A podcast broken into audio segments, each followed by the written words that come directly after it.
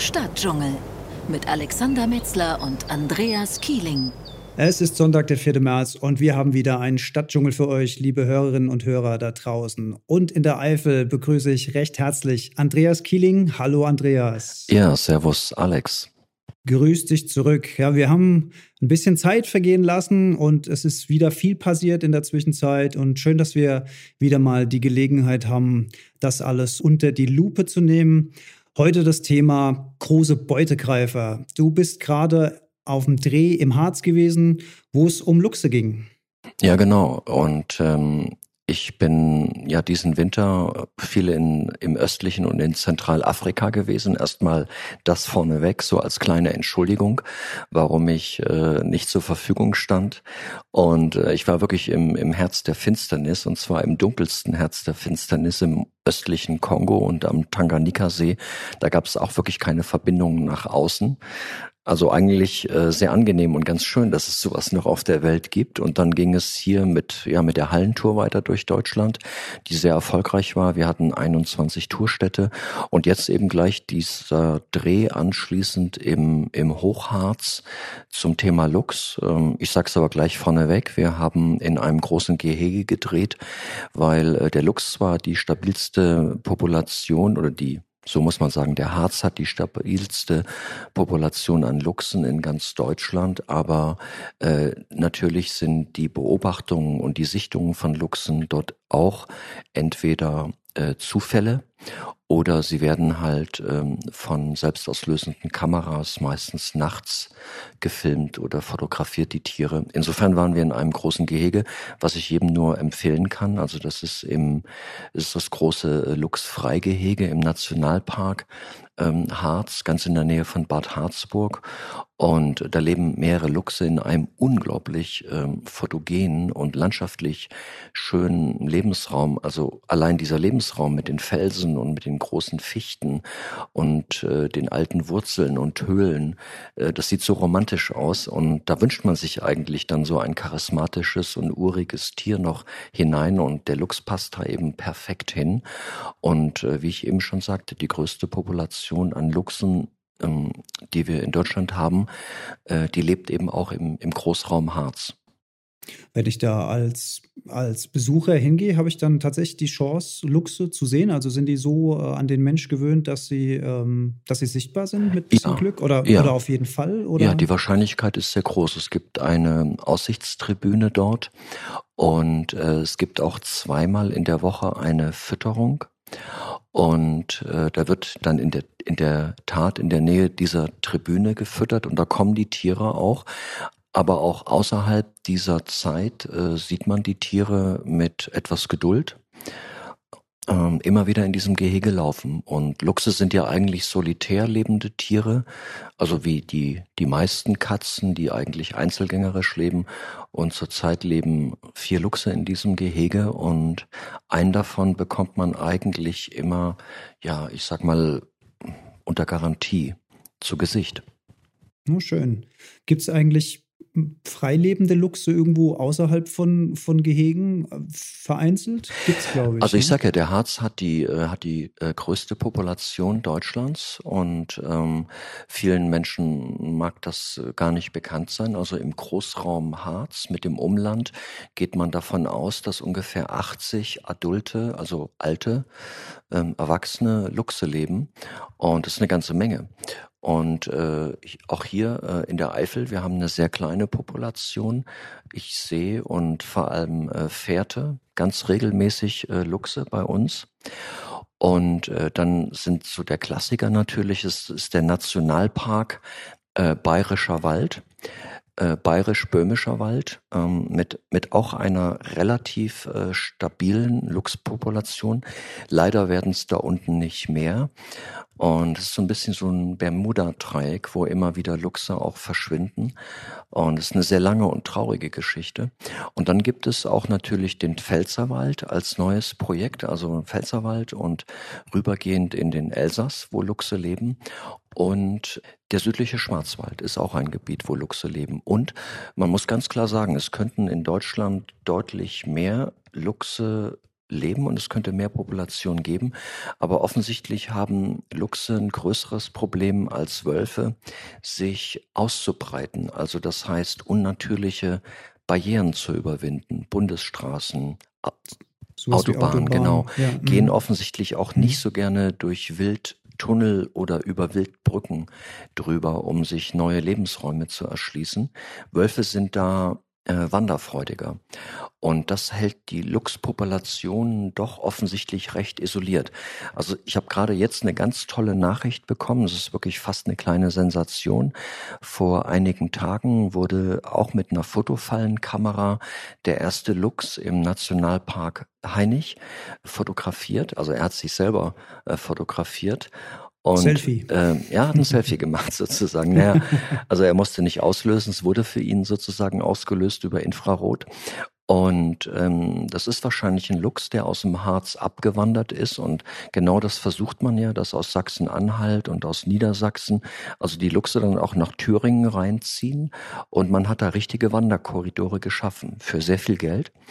Und äh, man muss auch ganz klar dazu sagen, und das ist das Entscheidende, ist auch, glaube ich, für unsere Hörer sehr, sehr gut und, und ähm, sehr positiv, das zu wissen, dass diese Wanderkorridore ja nicht immer nur für eine Tierart geschaffen wurden. Ja, also wenn, wenn man sagt, das ist jetzt speziell für die Wildkatze und den Luchs gemacht, dann wandern natürlich über diese Wildbrücken und äh, grünen, ja, ähm, also wieder renaturierte ähm, äh, Landstriche und so weiter, wandern natürlich auch andere Tiere ähm, wie zum Beispiel eben Wölfe oder eben auch mhm. Rotwild oder auch äh, allerweltstiere wie, wie Waschbären oder Marderhunde. Also es gibt, ähm, es gibt auch eine Verbreitung natürlich von anderen Tierarten auf diesen äh, speziell angelegten Wanderkorridoren. Und das ist das auch um das nochmal zu sagen, das größte Problem eigentlich bei uns in Deutschland, dass wir ja wieder viele seltene Tierarten haben also jetzt landlebende Tiere, aber dass die in kleinen, ähm, isolierten Vorkommen leben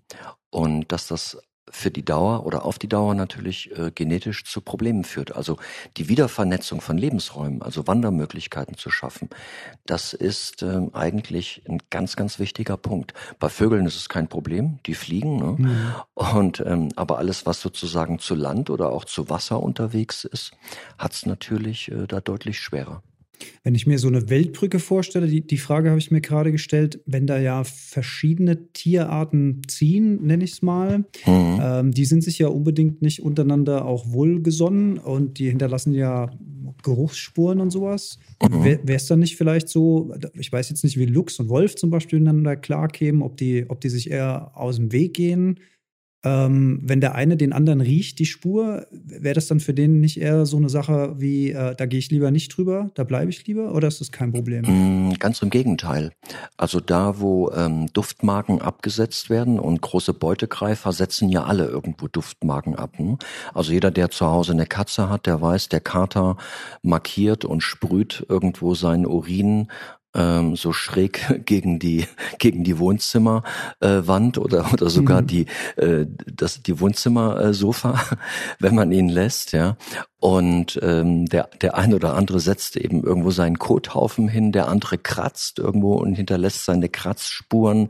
Ähm, andere wiederum reiben sich irgendwo am Boden, also ihr Fell ähm, und und und und das also das ist ganz typisch eben für Beutegreifer, dass sie einfach marken und äh, ganz im Gegenteil, dieses Markieren äh, finden andere Tiere oft attraktiv. Dieses Markieren ist bei Beutegreifern eine Form von, ja, man könnte fast sagen, Nachrichten hinterlassen. Also ich bin hier, ich bin männlich, ich suche einen Partner, ich bin in Paarungsstimmung, ich äh, bin krank, ich bin alt, ich bin gefährlich. Das sind alles äh, Duft Botenstoffe, die tatsächlich Beutegreifer hinterlassen. Und äh, zum Teil ist das bei, bei einigen Huftieren nicht ganz unähnlich, aber nicht ganz so ausgeprägt. Da geht es meistens um Wiedererkennung, also innerhalb der Gruppe, dass man sich über Drüsen, über Geruchssekrete, die aus Körperdrüsen rausströmen, immer wieder erkennt. Das ist ganz wichtig, gerade wenn man in sozialen Verbänden lebt. Und bei bei äh, Beutegreifern ist es eher so, dass man ja wie eine Litfaßsäule und interessanterweise ist es auch so. Ich habe zum Beispiel hier bei, bei uns in der Eifel habe ich äh, so Baldrianstöcke aufgestellt, also große Pfähle, die beträufle ich mit äh, Baldrian. Daneben steht natürlich auch eine Überwachungskamera, also eine Fotofallenkamera und du glaubst gar nicht, wer an diesen Baldrian-Stöcken alles seine Nachricht hinterlässt. Der DAX. Die reiben sich da dran. Ja, ne? die reiben, ja. die schnuppern, äh, die, die knappern auch mal da dran. Die meisten reiben sich allerdings den Nacken daran. Und ich sag nur mal, das ist äh, der Dachs, das ist die Wildkatze, das ist der Steinmarder, das ist der Baummarder, das ist der Fuchs, das ist der Luchs und äh, das könnte theoretisch auch der Wolf sein. Ja, der Wolf, da sagst du was. Der Wolf, der Wolf und die GroKo, das, das neue deutsche Märchen. Hast schon davon gehört, oder? Dass die, dass die kommende, ja jetzt ja klar, die SPD ist ja, hat ja jetzt für die GroKo gestimmt und der Wolf hat es ja tatsächlich in den neuen Koalitionsvertrag geschafft, wenn ich es richtig gehört habe. Also er scheint äh, eine massive Bedrohung für das deutsche Volk zu sein mittlerweile. Ich ahne, ich ahne schon deine Meinung dazu, ja. lieber Andreas. Ja. ja, also klar, ich meine, äh, der Wolf ist sozusagen das, das, das, das Beste, äh, was den politischen Parteien momentan passieren konnte, dass er vor äh, gut 30 Jahren wieder äh, in unsere schöne, saubere und ähm, aufgeräumte Republik eingewandert ist, äh, rechtzeitig zur Wende, weil man äh, mit dem Thema Wolf offensichtlich als Reizthema von anderen Themen ganz gut ablenken kann, vor allem von Themen, die vielleicht äh, viel wichtiger wären und ähm, die allerdings in der Umsetzung äh, teurer oder aufwendiger wären. Und äh, offensichtlich gibt es kein anderes Tier in Europa, was den Menschen so polarisiert wie den Wolf oder wie der Wolf. Und äh, da macht es natürlich Sinn, äh, sich das erstmal auf die Fahne zu schreiben.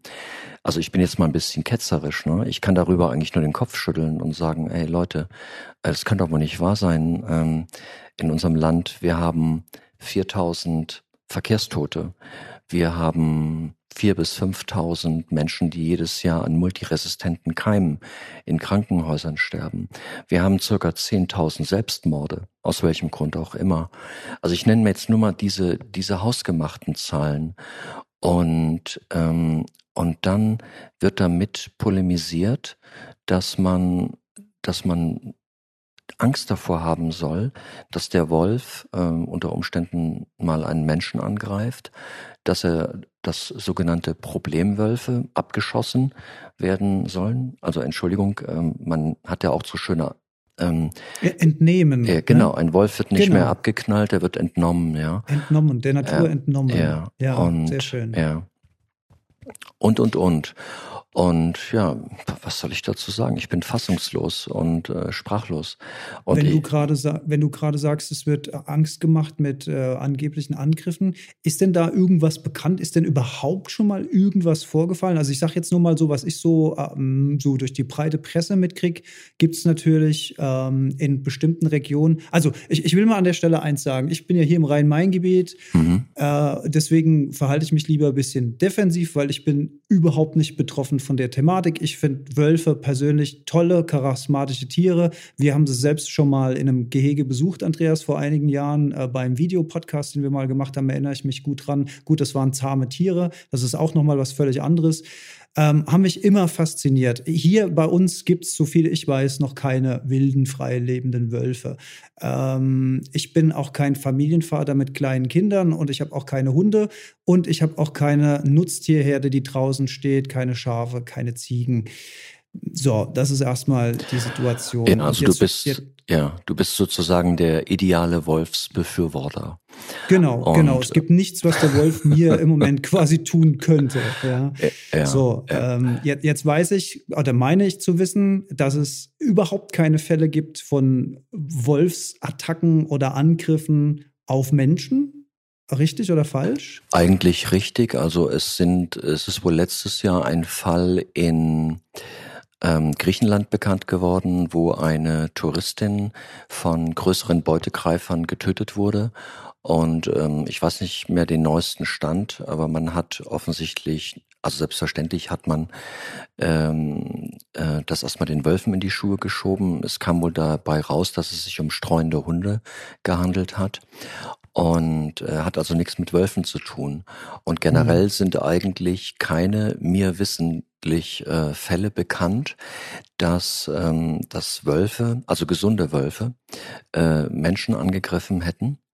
Ähm, es gab Fälle, wo äh, Wölfe tollwütig waren ähm, es gab Fälle, wo der Mensch äh, Wölfe in die Enge getrieben hat und diese Wölfe dann tatsächlich einen Angriff gestartet haben. Aber ich sag's Gut, um sich zu verteidigen. Ja, ne? aber ich sag's ja, nochmal, okay. die Wahrscheinlichkeit von äh, ein oder zwei streuenden Hunden, also ich liebe Hunde über alles, aber die Wahrscheinlichkeit von ein oder zwei streuenden Hunden, ich sag extra zwei, weil zwei sich schon als Pack fühlen, also als Team und mhm. äh, durchaus gefährlicher sind. Äh, von denen attackiert zu werden und verletzt zu werden, ist um ein Zehntausendfaches größer in Deutschland, als dass dasselbe durch einen Wolf passiert. Also faktisch kann es eigentlich nicht passieren. Man kann nie, nie sagen, das ist richtig. Mhm. Aber der Wolf ist nicht auf dieser Welt, ähm, um uns Menschen anzugreifen oder er sieht, er, also erstmal muss man sagen, er betrachtet uns nicht als Beute, sondern der Wolf betrachtet uns als anderen Beute Beutegreifer, der von der Größe her ungefähr, ähm, also von der Größe, von der Masse, von seiner Aggressivität her ähm, ähnlich ist. Und eigentlich gehen sich diese Beutegreifer aus dem Weg. Das bedeutet mhm. nicht, dass ein Wolf nicht mal an einem kleinen Hund, der alleine durch den Wald ist, ähm, interessiert ist und äh, sich den schnappt. Also zum Beispiel ein Jagdhund, der ähm, diesen Fall gab es gerade, ich glaube, in Brandenburg, ist ein jagender Hund auf einer Treibjagd von einem Wolf getötet worden. Aber jetzt stelle ich dir wiederum die Frage, wie viel, also es ist ganz groß durch die Presse gegangen, aber jetzt sage ich zum Beispiel, du glaubst gar nicht, wie viele Hunde jedes Jahr auf den Jagden äh, von Autos überfahren werden, wenn sie hinter Wild her sind und äh, befahrene Straßen überqueren, wie viele Hunde von Jägern angeschossen oder sogar er, erschossen ja. werden, aus Versehen natürlich, ja, weil ja, man klar. sie irgendwie mit einem kleinen Wildschwein oder mit sonst was verwechselt. Und ähm, ja, also das sind eben echte Verluste. Und man hat, und das ist eben das Problem unserer Gesellschaft, dass so, und da sind wir wieder genau bei dem Thema, die Kroko und der Wolf, dass man eigentlich Dinge, die so gut wie nicht vorkommen, aber theoretisch vorkommen könnten, ja, dass man die extrem äh, hochstilisiert. Thematisiert, ja. ja. ja. Und, und, man fragt sich halt wirklich, warum, weil wir haben ja echte Probleme in Deutschland, ja. Ich denke genau. mal ans Insektensterben. Ja. Das ist was, was mir wirklich richtig Sorgen macht für die Zukunft. Das äh, möchte ich jetzt hier auch nicht irgendwie künstlich übertreiben, sondern ich habe wirklich Angst davor, weil ich mich frage, wohin führt das? Und irgendwie die Diskussion ist scheinbar schon wieder vorbei in der breiten Masse. Ne? Wir hatten dieses Phänomen, da gab es die Meldung, da haben alle mal drei Tage Hui geschrien, da gab es ein paar Posts auf Facebook, dann wurden mal ein paar Berichte in der Presse. Jetzt höre ich schon wieder nichts mehr vom Insektensterben, als wäre es schon wieder vorbei, aber ich höre den Wolf, der Wolf hier, der Wolf da. Ja, Es, ist ein, es ist ein Dauerthema und es liegt eben einfach daran, äh, nördlich der Alpen sind wir eben mit den Grimmschen Märchen und mit Rotkäppchen und den sieben Geißlein groß geworden. Und das scheint offensichtlich tief, tief in unseren Köpfen verwurzelt zu sein. Bei dem der ähm, Wolf immer die böse Rolle hatte. Immer ja. das gefährliche, das düstere, das zähnefletschende mhm, Tier war. Genau. Ja. Mhm. Und ähm, ja, südlich der Alpen sieht das ein bisschen entspannter aus. Also da waren es eben ähm, äh, Remulus und Romus, die von einer Wölfin gesäugt wurden und großgezogen äh, wurden. Und da hat man eine etwas andere Einstellung dazu. Und das ganz andere große Problem ist natürlich auch, dass wir speziell hier in Westeuropa und noch spezieller in Deutschland ähm, einfach verlernt haben, mit diesen großen Beutegreifern zusammenzuleben. Und wir sind es einfach nicht mehr gewohnt. Der letzte Wolf ist, äh, ich glaube, 1904 in der Lausitz geschossen worden, also ganz weit im, im östlichen Deutschland. Interessanterweise sind da auch vor 30 Jahren sozusagen die ersten Wölfe offiziell wieder eingewandert nach Deutschland. Also man hat den letzten da getötet und auch von da kommen sie wieder zurück. Es hat wahrscheinlich einfach den Grund, weil die Gegend sehr verlassen ist, weil sie sehr wildreich ist. Und das ist eh der Punkt, wenn man sich die Frage stellt, ähm, warum ist der Wolf eigentlich wieder in Deutschland? Ähm, weil er hier unter Vollschutz steht, das spürt er. Aber das ganz Entscheidende ist, wir sind das wildreichste Land Europas. Also wir haben die meisten Hirsche, Rehe, Dammhirsche, Wildschweine, also alles Beutetiere, die komplett in das Spektrum passen und in das Jagdspektrum, in das Beutespektrum und deshalb ist er auch wieder hier, weil er sich hier prima ernähren kann. Wildschweine, glaube ich, auch groß Wildschweine, ja, ja, klar, klar. Regulierung der, der großen Wildschweinbestände, Stichwort. Mhm. Ja, ja. Absolut. Jetzt denke ich aber, jetzt müssen wir natürlich auch mal die, ähm, die Seite betrachten. Wie gesagt, ich habe es gesagt, ich hier im Rheinland-Pfalz mhm. bin hier völlig, völlig ähm, un, unberührt von dem Thema in, in, in der Praxis. Jetzt gibt es natürlich, du hast, äh, die, du hast die Landstriche schon genannt und dann hört man immer mal wieder, von, von Siedlungen, wo die Wölfe die Scheu verlieren, eben weil sie nicht bejagt werden, weil sie eben merken, da droht keine Gefahr. Das heißt, sie wagen sich offensichtlich immer weiter vor. Ja, wenn ich mir jetzt vorstelle, ich wäre da ein junger Familienvater, hätte vielleicht zwei kleine Kinder, würde da am Ortsrand äh, wohnen und äh, Wölfe würden immer wieder da auftauchen, die Scheu verlieren.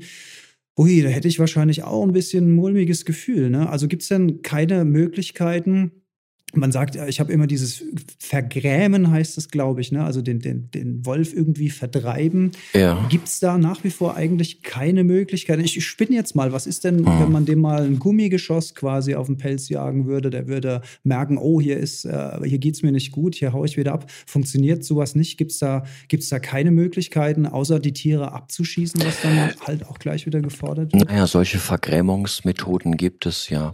Das kennt man aus osteuropäischen und südeuropäischen Ländern, wo man eben zum Beispiel bleiben wir erstmal bei Nutztierbeständen, wo man regelrecht äh, Herdenschutzhunde hat für diese Herden.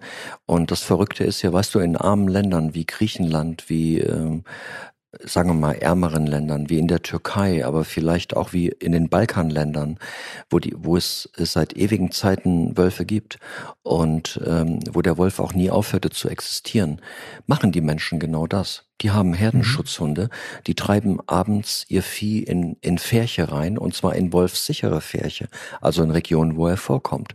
So. Ja. Und in, in einem so wohlhabenden und reichen Land wie Deutschland, wo wir ja so auf, auf unsere wiedererstarkende Natur stehen und klopfen und so stolz drauf sind, soll das nicht möglich sein und das will mir nicht in den Sinn. Also wir hätten das Geld dafür zu sagen, hey, wir, wir zäunen, ähm, ja, also Wildtier, ähm, Nutztiere ein, ähm, also dass sie abends eben in wolfssichere ähm, Einfärchungen kommen. Äh, wir haben tagsüber Herdenschutzhunde, die müssen natürlich ausgebildet werden. Äh, Vorreiter da ist übrigens die Schweiz, die machen das mit Bravour. Also ich rede nicht von Hütehunden, sondern von regelrechten Herdenschutzhunden. Und diese Rassen gibt es. Äh, wie zum was Beispiel. Ist der, was, ist, was ist der Unterschied zwischen einem Hütehund ja, ein Hütehund, und einem äh, Ein Hütehund ähm, äh, hütet sozusagen die Schaf, die Ziegen oder die Rinderherde zusammen. Also bleiben wir mal bei den kleineren Tieren, also Schafe und Ziegen, hütet die zusammen und guckt, dass die nicht so weit äh, verstreut umherlaufen. Also dass sie nicht und, abhauen, ja, sondern irgendwie genau, zusammenbleiben. Genau. Mhm. Und das ist ein Hütehund. Und ähm, ein Herdenschutzhund, zum Beispiel eben wie ein Kangal, das sind relativ große Hunde, die in Griechenland, in der Türkei, aber auch ähm, ähm in ähm, in der Ukraine und so weiter gezüchtet werden, aber auch mit, die, die gibt es mittlerweile ähm, in allen Gebieten, äh, wo es eben Wölfe und, und Nutztiere gibt.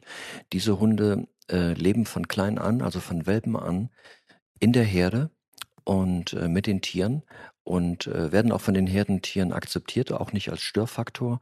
Und in dem Moment aber, wo jetzt ein Beutegreifer auftaucht, also zum Beispiel ein, ein Wolf oder meinetwegen auch ein Luchs oder ein Bär oder ein Fuchs, äh, vertreiben die den. Ein, einfach durch ihre Größe, durch ihre Wucht und äh, auch ein Wolf wird sich das überlegen, ob er dann eben äh, in so eine Herde angreift. Aber erstmal, wir, ich glaube, wir diskutieren jetzt oder wir reden jetzt, ähm, wir zäumen das Pferd so ein bisschen von, von hinten auf. Ähm, Generell muss man erstmal sagen, der Wolf ist nicht in Deutschland, um hier äh, die Milchziegen und die Heidschnucken zu fressen.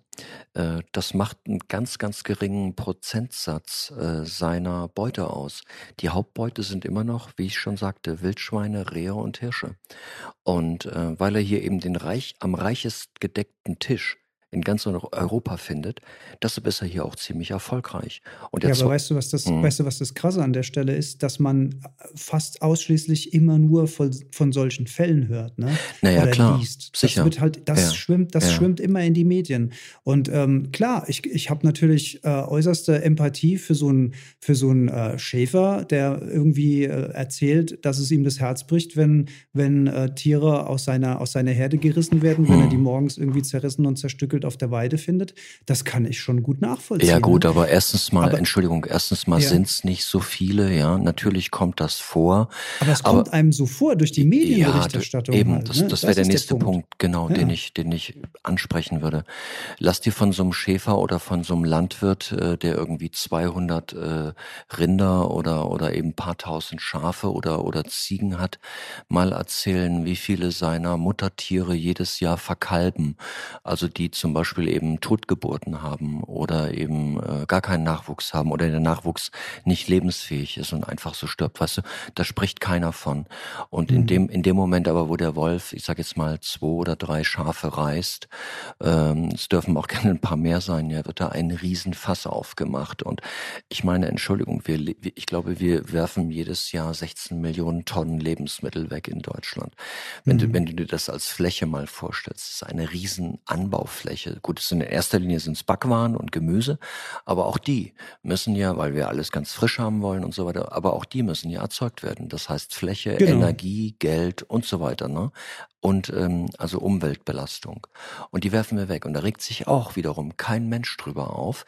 Und das wäre zum Beispiel ein Ansatz für mich, für die Politik, wo sie sagen, also statt jetzt über den Wolf herzuziehen, lass uns doch da mal was dran tun, dass das weniger wird, dass wir damit nicht so verschwenderisch umgehen.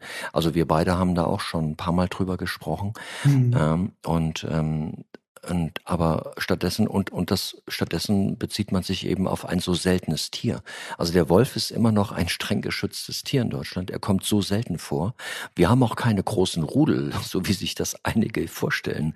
Also die meisten Wölfe leben in Familienverbänden. Das heißt, es gibt einen Alpha-Wolf und eine Alpha-Wölfin und die wiederum haben Junge und die Jungen bleiben vielleicht ein Jahr maximal die Weibchen, also die jungen ähm, Wölfinnen im Rudel und dann gehen die ihre eigenen Wege und die Rüden, die jungen Rüden wandern noch früher ab, ja ja. Und, und alle haben irgendwie ihr Auskommen und man sieht sie ja auch kaum und, und, und, ja. Und das ist eben genau wieder der Punkt, den du eben schon ansprachst. Äh, die Medien machen eben leider genauso mit, ja. Und ich sehe, ich sehe diese Schlagzeilen ständig und ähm, offensichtlich werden sie auch oft angeklickt und gelesen, weil sie eben irgendwie in uns Menschen was erzeugen, was uns neugierig macht, was uns schaudern lässt. Und ich sag's nochmal, unsere Gesellschaft ist eben tatsächlich in zwei Lager gespalten und offensichtlich geht die Spaltung auch immer weiter. Hast du denn Zahlen, wie viel, also aktuelle Zahlen, wie viele Wölfe aktuell in Deutschland vermutet werden? Ähm, da gibt es äh, sehr unterschiedliche Zahlen. Also wenn man irgendwo so von 200, 250 Wölfen ausgeht, ist das äh, eine vielleicht ja glaubhafte Zahl. Und also Alttiere. Und ähm, das sind eigentlich noch sehr, sehr wenige, auch wiederum bezogen auf diese riesigen Flächen. Man muss sich auch wieder anschauen, wo der Wolf vorkommt, dass es überwiegend äh, große Truppenübungsplätze sind, dass es äh, große Waldgebiete sind.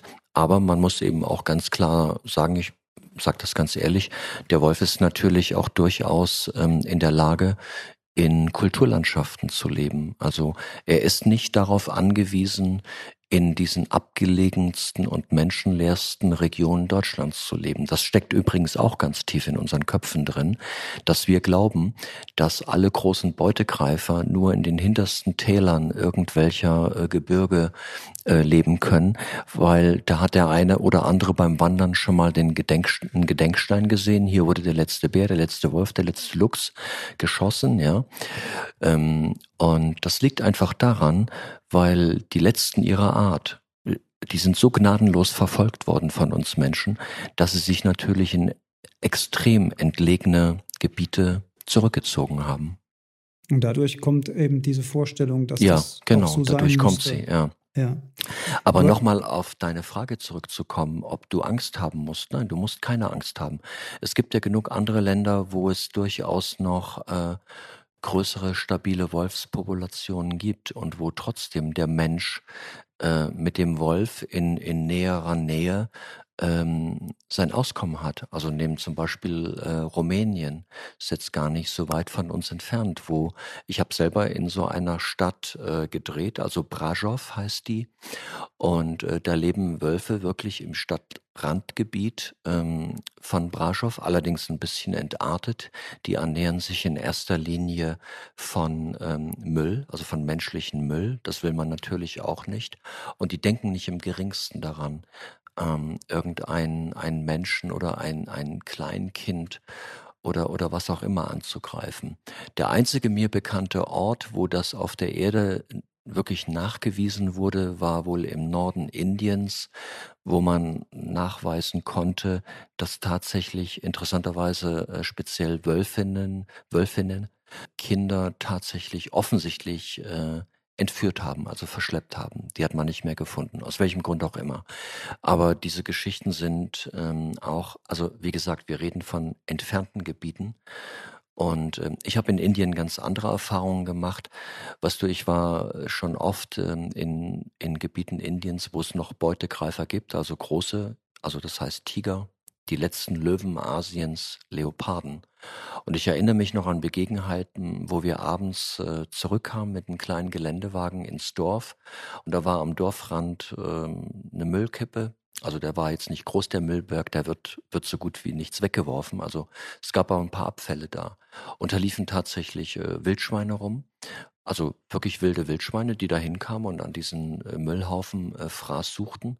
Und an einem Müllhaufen äh, sah ich einen Wolf stehen und sagte zu meinem Begleiter, also so einem Guide, ich sagte, das gibt's ja gar nicht, das ist ja ein Wolf. Und sagte, ja klar, das ist ein Wolf.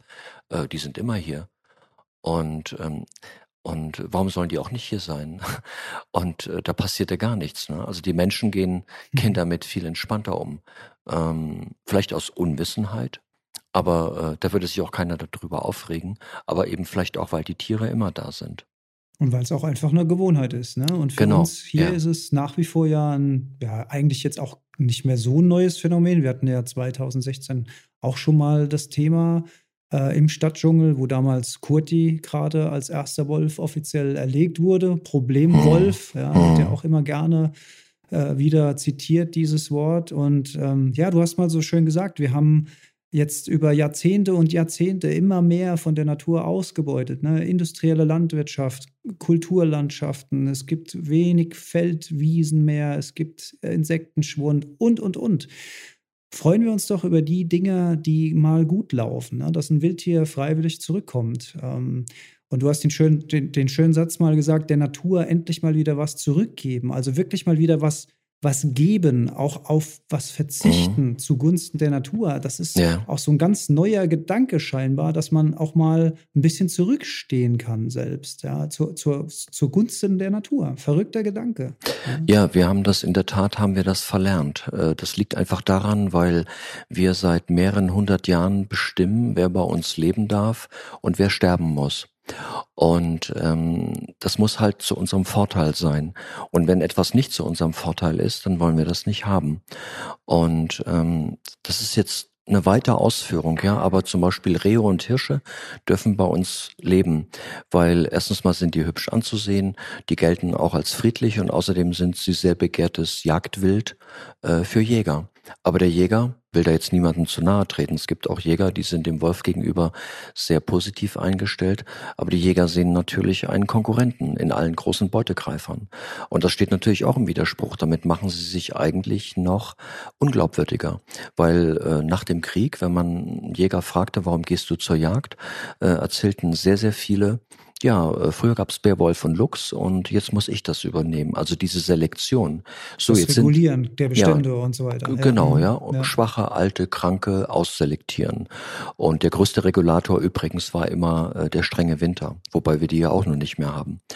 Und äh, jetzt sind sozusagen die stärksten Verbündeten der Jäger wieder da und den meisten ist es auch nicht recht. Und gerade die, die Jäger drängen auf eine ganz starke Regulierung, weil sie nat natürlich ihre, ihre viel zu hohen, also völlig überhöhten Wildbestände in Gefahr sehen. Wir haben in Deutschland auch die höchste Dichte an Hochsitzen, auf der ganzen Welt hm. übrigens, mhm. ja. Und ähm, da kann sich jetzt jeder denken, was er will. Aber das lässt natürlich auch auf einiges schließen. Und ähm, äh, also auch, auch was die Haltung angeht zu Beutegreifern, also die in sozusagen in direkter Konkurrenz mit dem Jäger stehen. Und also bestimmt nicht alle Jäger sind so eingestellt, aber doch viele. Und es gibt auch noch Länder, wo es viel krasser ist. Ne? Also neben zum Beispiel Österreich. Es ist ein tolles Land, kernige Menschen, ähm, zum Teil auch noch sehr naturaffin. Aber wenn du da auf das Thema kommst, große Beutegreifer, also in Österreich zum Beispiel haben mal insgesamt um die 20 Braunbären gelebt. Mittlerweile lebt kein einziger mehr in Österreich und keiner weiß, wo sie geblieben sind. Also Österreich ist auch so eine Art Bermuda-Dreieck äh, für große Beutegreifer. Und ja, kann sich jeder denken, wo die geblieben sind. Und das ist einfach eben, es ist ähm, ja, manchmal bin ich ratlos, wütend, hilflos. Und ja. ähm, weil ich, weil ich, also ich glaube einfach nur, man, man kann oder man muss einfach ganz viel Öffentlichkeitsarbeit betreiben. Und ähm, anders geht es nicht. Und ja, und ich fürchte allerdings, ähm, dass dieses Tier in Deutschland immer ein Reizthema bleiben wird. Also ja, vielleicht, aber vielleicht wird es ja auch einen Gewöhnungsprozess über die Jahre geben. Und ich glaube, das wird dann passieren, wenn wir, wenn wir es schaffen, Lösungen zu finden. Ne? Also ich denke da vielleicht mal, ich denke jetzt mal laut, Subventionen für für, für Herdentiere, ne? Also Subventionen für bessere Zäune, sage ich mal, Schutzzäune. Du, Alex, das haben wir alles. Das haben wir alles. Ach, das ja. gibt's schon. Ja, okay. also ähm, äh, die, äh, die, die, die Landwirte ähm, müssen nur ihre Anträge ausfüllen, ja, und kriegen bis zu, ich weiß nicht, 95 Prozent Zuschuss ähm, für diese ganzen Präventivmaßnahmen. Und, und trotzdem, aber ähm, das Entscheidende ist eben, äh, ist ja gar nicht das Geld, das Entscheidende ist der Kopf. Also praktisch die Bereitschaft die innere Bereitschaft zu sagen, ich kann mir das gut vorstellen, dass das, dass das funktioniert. Und früher war es auch so, da hat es auch funktioniert. Aber weil wir ja immer mehr produzieren wollen, müssen, immer preiswerter. Da gibt es einfach bestimmte Lebensformen, die passen offensichtlich in so eine moderne ich, ich nenne es mal einfach so, in eine so moderne Industriegesellschaft, ähm, die ja angeblich so aufgeschlossen ist wie Deutschland, eben nicht mehr rein. Also jedenfalls bei vielen Menschen. Ne? Und es ist ja auch ein Phänomen, wenn du in die, in die Städte kommst, ähm, sind sehr viele Menschen pro Wolf. Das finden sie gut. Aber wenn ich zum Beispiel hier, wo ich lebe, in der Hocheifel, so rumfrage, was haltet ihr vom Wolf? Würdet ihr den gerne wieder hier haben?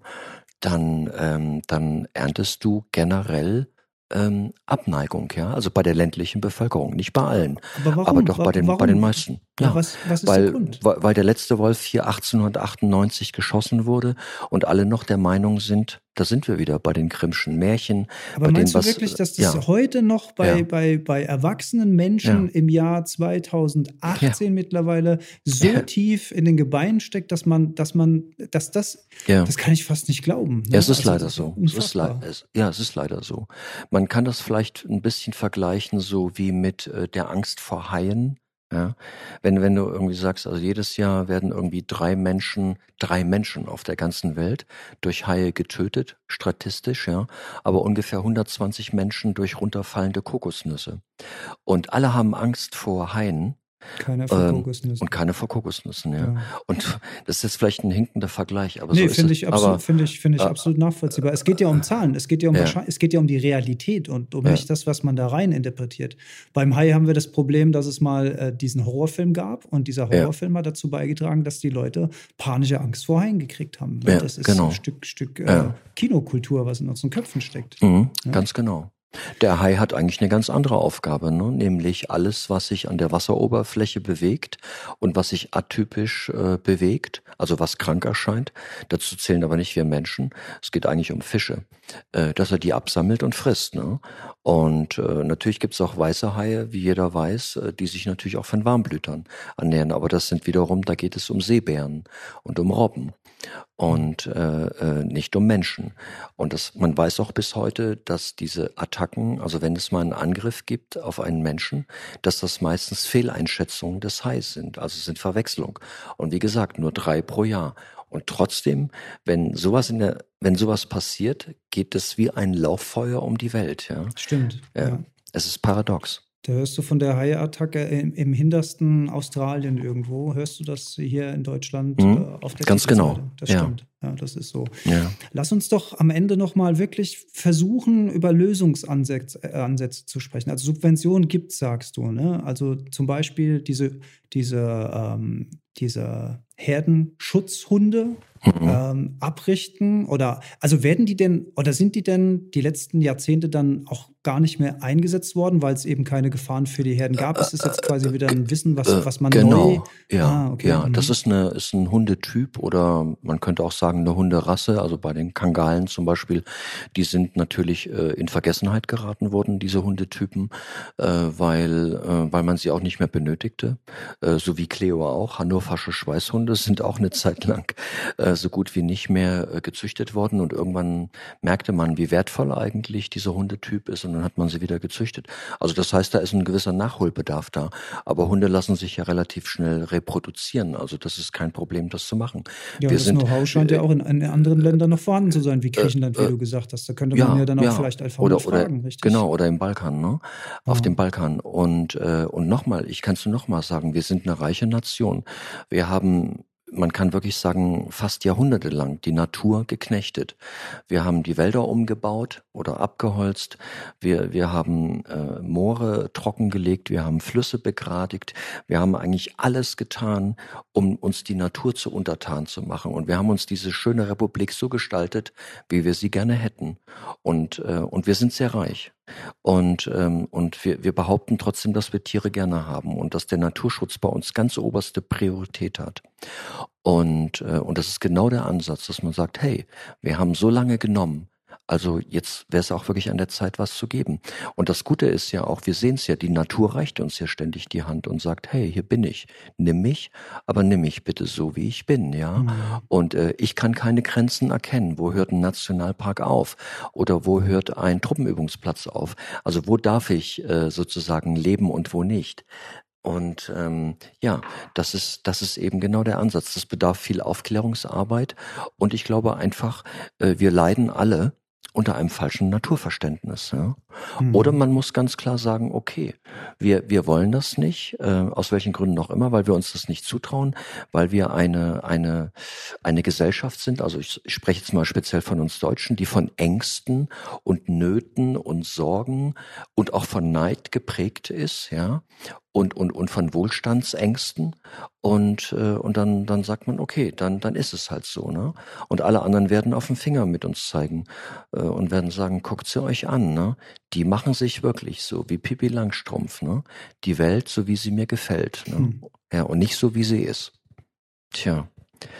Und äh, ja, das ist der Punkt. Tja, da sind wir am Ende dann auch schon wieder ein ganz kleines bisschen ratlos.